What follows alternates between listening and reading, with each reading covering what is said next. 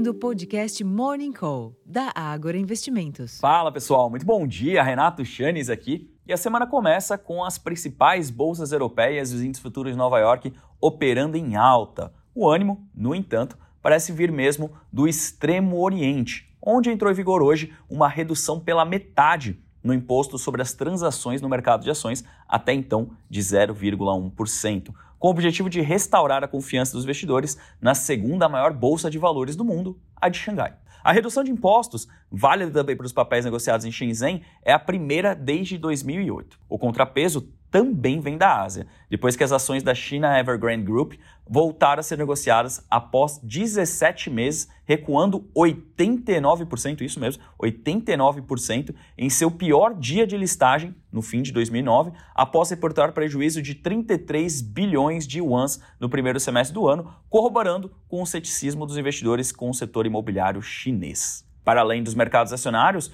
o dólar oscila perto da estabilidade frente a outras moedas fortes, os contratos futuros de petróleo exibem ganhos limitados, enquanto que os preços futuros de minério de ferro tiveram queda de 0,85% em Dalian, cotados ao equivalente a 111 dólares e 39 centes por tonelada. Esse clima mais favorável no exterior é sim um bom sinal para os ativos locais, ainda que a pauta fiscal continue sendo, no curto prazo, o principal tema por aqui. Nesse sentido, as discussões em torno da desoneração da folha de pagamentos, com um custo de 7,2 bilhões a 11 bilhões de reais para o governo federal, devem atrair as atenções nos próximos dias. Em termos de agenda, aqui no Brasil, o presidente do Banco Central, Roberto Campos Neto, faz palestra em dois eventos nesta segunda-feira, às 2 e às 7 horas da noite. E o Boletim Fox também está programado às 8h25 da manhã. Nos próximos dias saem o IGPM de agosto e dados do governo central de julho, na quarta-feira, os resultados do setor público consolidado e da PNAD contínua mensal de julho, na quinta-feira, e o PIB do segundo trimestre de 2023, a balança comercial e IPCS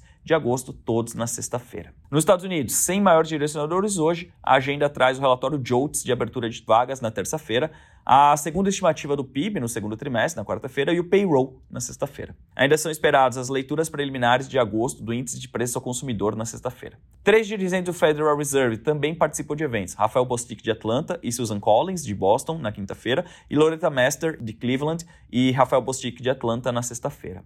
Na Europa, a ata da última reunião de política monetária do Banco Central Europeu na quinta-feira é o destaque da semana. Também são esperadas as leituras preliminares de agosto do índice de preço ao consumidor da Alemanha, na quarta-feira, e da zona do euro, na quinta-feira. Além do índice de gerente de compras, o PMI, na quinta-feira, da zona do euro, e na sexta-feira, da Alemanha. Na China, o lucro industrial registrou queda de 15,5% entre janeiro e julho, na comparação com o igual período do ano passado. Entre janeiro e junho, a baixa havia sido de 16,8%, ante igual ao intervalo do ano anterior.